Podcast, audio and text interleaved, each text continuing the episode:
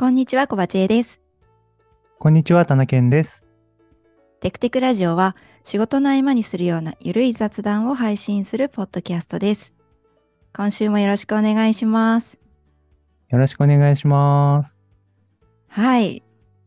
田中健さん、とうとう、とうとうやりましたよ。お、ついに何でしょお便りをいただきました。う。おー、お便り、嬉しい。い嬉しい。やーはい。じゃあ、早速ちょっとお便りの内容を紹介していきましょうか。はい。じゃあ、はい田さんからお願いします。はい。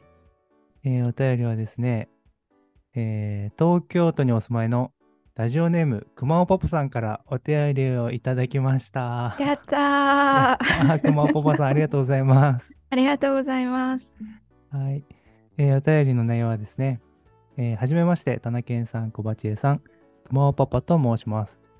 えー気まぐれ FM の1029さんにご紹介いただき、1月からエピソードのすべてを拝聴し、最新話まで追いついたのでお便りさせていただきました。お二人のコンセプトの通りの、えーとある会社のリラックススペースでの社員同士の他愛のない雑談の一コマを切り取ったような展開ですね。えー社外から来て商談待ちの状態で漏れ聞こえてくるおおお話を聞いているような印象を受けました、えーこれからも楽しい番組をお願いします。ということでお便りいただきました。ありがとうございます。まあ、パパさん、ありがとうございます。嬉しい。はい。何話か前の時に、熊尾パパさんからお便りをいただけるようになったら、まあ、ポッドキャストをやってて、ちょっと一人前かな、みたいな話を、うんうんだから欲しいな、みたいなことを言ってたから、じゅんさんから紹介してもらっていただけて、本当にありがとうございます。ありがとうございます。本当に。はい。じゅんさんもありがとうございます。じゅんさんもありがとうございます。はい。お便りフォームね、お便り第1号でしたね。はい。はい。ありがとうございます。いやー嬉しいです。あの引き続きお便りフォームで、あのいろんな声を聞かせていただけるの待ってるので、ぜひお便りフォームかツイッターから感想とかお寄せいただけると嬉しいです。はい、ぜひぜひお願いします。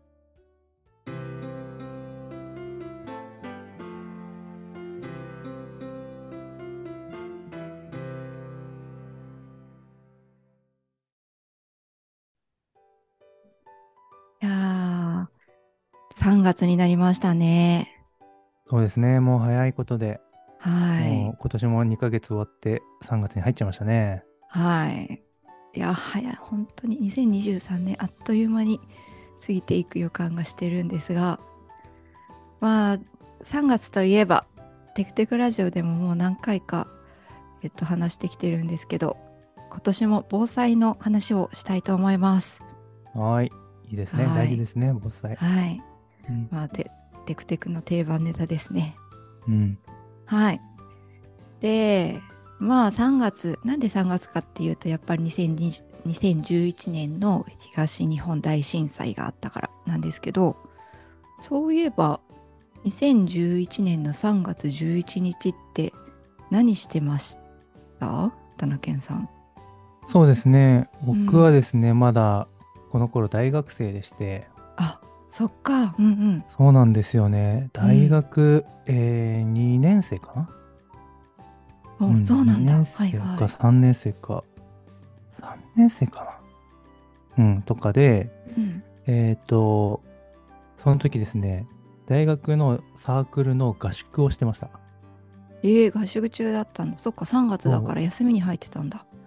そうなんですよ。うん。まあ春休みで、うん。えっと春合宿っていう名前の合宿、まああとテニスのサークルだったんですけど、はいはい。で、まあ、テニスをして、まあ、そこで試合とかもあるんですけど、試合とかして、で、場所が、えっ、と、千葉県の白子、まあ白子。海岸沿いなんですよね。で、えっ、と、そこでテニスしてまして、で、まあ、テニスコートで、まあ、揺れを感じたんですよね。あ、外でもやっぱり感じたんですね。そう。まあ、そんなにめちゃめちゃ大きかったわけじゃないんですけど、その時の体感としては。なんか揺れたね、みたいな感じで、一応こう、ちょっとまあしゃがんでおくというか、あの、テニスコート広々と何面も多分10面ぐらいあったのかな、うんとかで、え周りになんか倒れてくるものとかは特になかったんで、ななんだろう、頭を守ってみたいなこともそんななかったんですけど、あの広々としてるんでね。うん、で、でも揺れたんで、ちょっと立ってるのはちょっと怖いかなぐらいには揺れてたんで、確か。ちょっとしゃがんで揺れが収まるのを待つみたいな感じで、はい。でも危機感は全然なくて、普通に楽しくテニスをして、わーみたいな、ぽよぽよみたいな感じで。その地震の後も、そうです、その、うんうんあその日はですね、あのニュースとかが、あの見てなかったんで、そうなんだ。え、なんか普通に練習をしてて、うん。海岸沿いとかだったらなんか、すうんなんかなかったんですか？え危険だよみたいな放話送とかあったかな？でもなんかうん数時間後、なんかそんなに、うんあの映像とかをまだ見てなかったのも多分あって、うんうん。危機感が全然なくて、その瞬間は。はい。で、あなんか大きめの揺れだったねみたいなぐらいでうん。出たんですけど、でも確かに放送はあった気がするな。放送がなんかあって、なんかざわざわってなってて、うん。大丈夫かなみたいな感じになって、で、その夜、夜というかまあ夕方か、練習を終え早めに終えて、みんなであの合宿所に戻って、うん。で、宿でいろいろニュースというか、見たりとか、で、なんか夜も停電しますとかで、はいはい。で、えーっと、停電、節電だったのかな？実際電気が通らなくなったのか忘れちゃったんですけど、でなんか真っ暗の中懐中電灯を使って、なんだろう、夜を過ごしたとか、えーなんかそういう記憶がありますね。うんおーうんなるほど。まあでもなんか、そんなにいる場所に被害が大きくなかったら、そうなりますよね。そうですね。一旦その日はそんな感じで、でもただ、あの、その時、合宿を運営していた立場だったんですよね。その、あ幹事というか、はい。いう立場で、で、周りの世の中が大変なことになってるってことが徐々に分かってきたんで、どうするかっていう、その合宿も100人ぐらいいて、確か参加者がおめ。ちゃでか。うん。で、その夜、先輩たちが本当は、あの、遅れて上の代の卒業生たちとかもあの参加するよみたいな合宿だったんですよね。うん。で、参加しに来ようとしていて、あの、なんだろう、危機感にまだ温度差もあったんで、はい。いや、いけるでしょと思って参加したいという思いが強い先輩とかもいて、うん。参加しようとしていたりして、いや、その先輩は止めなきゃみたいなやあつとか、うんうん。で、今すぐこれ、今いるメンバーを、あの、お家に返すための手続きをなんか踏んだ方がいいのか、それとも、もうちょっと事態が落ち着くまでというか、その、合宿の予定通りの日程を、この合宿所が結構安全な建物だっていう、むしろなんか避難に来る人もいるような、あの安全なる建物の方だっていう部類だという話を聞いたんで、だったらここでもう少し何日か待った方がいいのかとか、うんうん。なんかそういう真剣な会議を、その深夜に幹事の、まあ、同期のメンバーたちとした記憶がありますね。あうん。あ。いや、確かに、あの、帰宅難民みたいのも出たとかってね、後からの情報で知ったりしたから、その場で急遽解散とかっていうの、ちょっと。しない方が良かったっていうのもうんありますもんね、きっとね。そうの会議は確かに必要そうだ。ううん。んなんか実家の塀が崩れたみたいなこと言ってる、あの、ことも、メメンバーとかもいたんで、なんかそういうあお家に今すぐ返すのかとか、ー確かに。どうなんだろうみたいなところがね、あって、うん真剣な会議をしてましたね。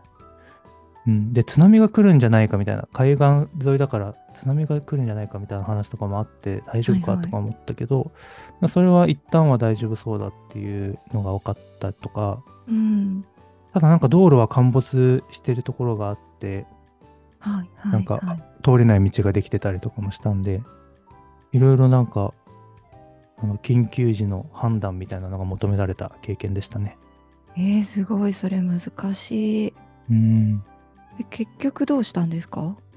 結局、えっ、と、旅えー合宿の予定が3泊4日だったんですけど、その日程はずっと、えーその建物内で過ごすっていう判断をして、うんですぐに返すこともしないし、うん。うんえー、と外でテニスをするとかももうしないで、うんうん。ただへ部屋の中でいろいろあの過ごすっていう風な判断をして、うん。ちょとにかく一旦は様子を見るみたいな感じになりましたね。あうんあでも慌てて動かないっていうのは安全な場所にいるんだったら慌てて動かないっていうのはなんか良さそうな、そうですね。うん、対応な気がうん私もします今思うと。そうですえねー、すごいや、なんか、い。うんすごかったですよ。で、なんかそんな中でも、うんあの、大学1年生のメンバーとかもいたんで、自分が多分3年生だったかな。で、あの、なんか不安にさせないようにしたいねみたいなことをえー、すごい先話して輩。て、うんなんかイベント、その、なんだろう、座敷みたいなところでできる、なんかちょっとしたゲームとか、はい。なんかそういうので気を紛らわせるというか、うん外に出れないストレスみたいなのうんあるから、なんかそういうのを発散できるように、うん、なんかいろいろ、ちょっとしたトランプとかもそうだし、ううん。なんかみんなでやる対抗戦、ちょっと運動会みたいな、はい部屋はい。の中で運動会みたいな感じはいで、チーム分けしてイベントしたりとか、なんかそういうので、うん、気を紛らわせてましたね。えー、すごい。ちゃんとしてる。ちゃんと幹事さんだ。そう、まあ規模が大きい組織だったっていうのもありましてね、うんうんそれなりになんか数人のチームっていうか組織じゃないから、うん、ね、ちゃんと100人単位になるとね、確かに。そうなんですよ。う。うんん、えー、そうなんだ。すごい。うん、なかなかない経験ですね。そうですね、なかなかしびれるうん経験でしたね。うんえー、そうなん私はですねもう就職して働いててその日はオフィスに出社その日はっていうかまあ当時は毎日出社する会社だったんで普通に出社して仕事をしてたんですけどなんで長野県にいたので、えー震度3か4ぐらいだったのかな？うんうんで最初あのなんかゆらゆらする気がすると思って、うんうんなんか自分だけかな みたいな。あ、わかるわかる。そうですよね。なふわふわするというか、うんなんかうんね、うんわかるわかる。うんうん 自分だけなのかな？なんか私疲れてるみたいな気持ちに最初なったんですけど、まあ、みんなが「あなんか揺れてる」って言い出したからあやっぱ揺れてるんだっていうのを思ってなんですけど特にあの避難とかもなくうんちょっとみんなで様子を見て揺れが収まったら近くのテレビのところに集まってみたいな感じで状況を把握したって感じだったんですけど、なんでそんなすごい被害もないしあんまり深刻に最初は考えてなかったんですけどテレビをつけたらまず最初にえっ、となんだっけ東京の方のなんか火災どっかの工場か何かの火災みたいなやつがテレビに映ってていやー大変だーってまあそんな感じだったんですよ。そうですよね。やっぱりちょっと、なんだろう、まだ距離があるというか、うん、うん、大変なところもあるんだっていうような、そうそう。やっぱそういう感じになりますよね、最初はね。うん、いやー火事早く収まるといいなーぐらいのうんうんなんかよくあるニュースみたいなを見ているみたいな気持ちだったんですけど、ちょっとしてから津波の映像とかが流れて、え何が起こってんの？みたいなうん。気持ちになりましたね。もうなんか1時間2時間ぐらいしてからその津波の映像を見た気がするんですけど地震発生から。うん。その時にもう何が起こってんのかよくわからんみたいな感じのなんか反応になってきてみんながうんうん。えこれめっちゃやばいんじゃない？みたいな。どういうこと？っていうのをなんか理解するのに少し時間かかったみたいな感じでしたね。いや、そうですよね。もうあの映像は、なんか、この世のものなのかっていうのを受け入れるのにすごい時間がかかったというか、うん、なんか、映画？みたいな。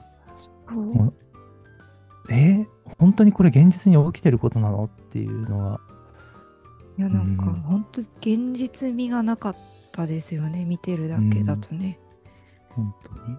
ねえ。なんでそんな感じだったんでもう地震の後は、まあ、集中仕事するのに集中してできるっていう感じでもなかったんでみんなで大丈夫かな？やばいね。でも早く帰るか。みたいな感じのうん。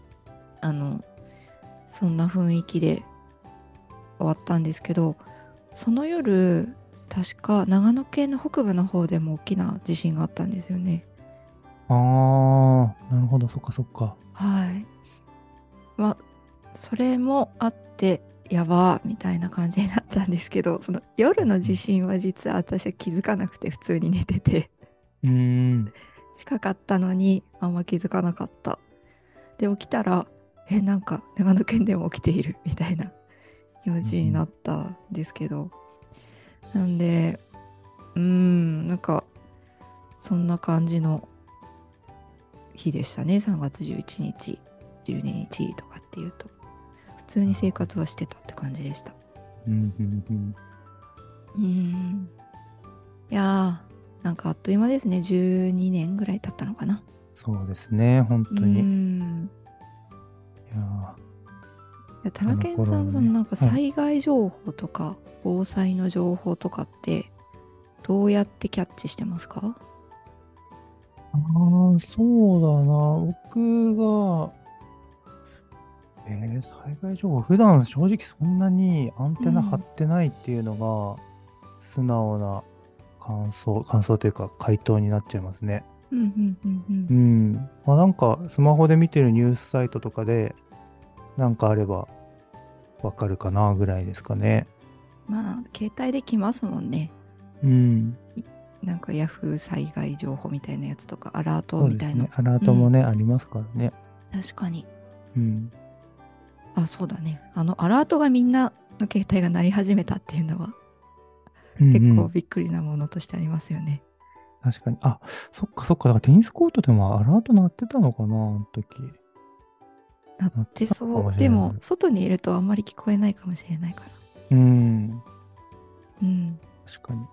建物内だったからそのアラートがめっちゃ鳴ったっていうの確かあった気がしますねうーん。みんなのもうなんだなんだみたいなうんなんかうちの方だとその携帯も鳴るんですけどあの防災行政無線っていう町内スピーカー放送みたはいいなのがはいはい。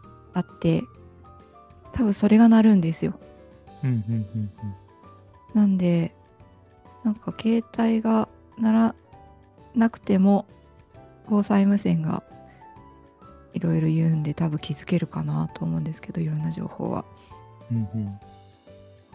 ね、定期的になんなんかテスト放送みたいなやつしてたりとか、うんうんえっ、とこの田舎の方だと長野県の方だとあのーお年寄りの方が行方不明ですみたいなやつが結構頻繁に流れるんですけどはい、うんうん。それはこちらでもありますね、時あ々。そうなんだうん。えその東京の方でもスピーカーはあるんですか？スピーカーあります、あります。みんなあるんですね、うん。うなんかうななきゃいけないのかもしれないですね。もしかしたら、こういう、なんだろう、こういう事態で緊急の連絡とかをするために、確かに一定距離の間にはこういうのを置くみたいな、うんうん決まってんのかもしれないですね、もしかしたら。ねそうでなるほど東京の方もあるのかなんか田舎のものなんだと思ってました あ確かに僕も実家の方で聞いてた時は、これこっちの方にしかないんだろうなって思ってたけど、東京にもありますね。そういやーなんかあれがあるからきっといざとなったらそれが教えてくれるだろうって安心感ありますよね。うんうん。うんうん。あとはまあツイッターで官邸の災害情報とかうんうん。あとネルフの情報をネルフ、うん特務機関、ネルフ。そうそうつあのフォローしてたりとかっていうくらいで、はいはい普段はそんな感じかなうんうん私は。いやーそうですねなんかこの1年間ぐらいでなんか災害防災情報アップデートした話とかありますか？その他に。ああ、そうですね。そんなにアップデートはないかな。知識としてのアップデートはうん。そんなになく、まあ、設備というか備品としては、あの、前も話しましたが、旅行のために買ったカート、その、うんうんあ。伊達ちゃん用のラカートがあるので、まあ、なんかあった時に緊急で移動するのはしやすくなったなっていうのはありますかね。確かに。うん、私も買ったから、そこにきな粉を入れれればうん移動しやすいですね、うん。車もありますしね。そうですね。うんうん、それは結構安心感があって、僕はいい、嬉しい買い物だったなって思ってますね。うんうん、うん。うん確かに。と私は会社の備蓄品のアルファ米っていうのがあの配られてたんですよねあの賞味期限が切れたのか賞味期限間近になったから会社の備蓄品でアルファ米配ってたんですけどえ、知らなかった？嘘 え、嘘。年末ぐらいに あ、マジっすか？はいえ、補足してませんでした？マジですか？うん。あのリフレッシュスペースのところであ、段ボールでバーンって置かれてて。あ、そうなんだ。はい、お好きにどうぞみたいいに、はい、置かれてましたよ。あ。それを私ちょっと一食2食分ぐらいもらって帰って食べてみたんですけどうん。うんなんかお湯を入れて結構待つんですよね。10分とか15分とか待ってでかき混ぜて食べるって感じなんですけどうんうん。意外と美味しかったですえー、そうなんだ。え、な、何系でした？おにぎりとかなんかいろいろ。ああるみ普たいですけど通の私がもらったのはカレーとピラフかな、おーエビピラフみたいなやつだったかな？うん、ドライカレーみたいなやつとエビピラフみたいなやつ。うんな、るほど、なるほど。はい、普通に美味しかったですね。で、えー、いいな。軽く、お茶碗軽く2杯分ぐらいあんのかな？ほー。なんで、私が食べたら結構お腹いっぱいになる量でしたね。うーん。うん。そんな、お腹いっぱい、あの、男性の人だとお腹いっぱいにはならないかもしれないけど、いや、全然足りないっていうほど少なくはない気がします。なるほど、なるほど。はい。なんでようんくできてるんだなと思って。良さそうん。なんかね、一度ね、食べておおきたいなと思ってたんで、う。。よかったですす。確かに、確かに。うん。うんぐらいかな。まあ、そうですね。また、えっと、防災グッズ皆さん用意してると思うんですけど、うん防災グッズの、あの中に入れているものとかの賞味期限切れてないかなっていう点検をこの機会にすると良さそうですね。確かに。はい。私もしようと思います。ですね。うん。なんだっけ？前、あのー、えっ、と、羊羹？羊羹とか入れるとね、いいよっていう話をしてたんで、それをね、入れ替えたりとか、そうそう、羊羹を食べる。食べるっていうのはいいですね。うん。うんあと、犬のご飯とかも一応入れてるんで、犬のご飯もああ、、そうですよね。はい、入れ直ししたりとかしないとなっていうのを思ってます。うん。確かに。はいでは、エピソード72はこんなところで終わりにしたいと思います。今回は、くまおパパさんからのお便りをいただいたっていうのと、あと防災についてお話ししました。今回もご視聴ありがとうございました。ありがとうございました。バイバイ。バイバイ。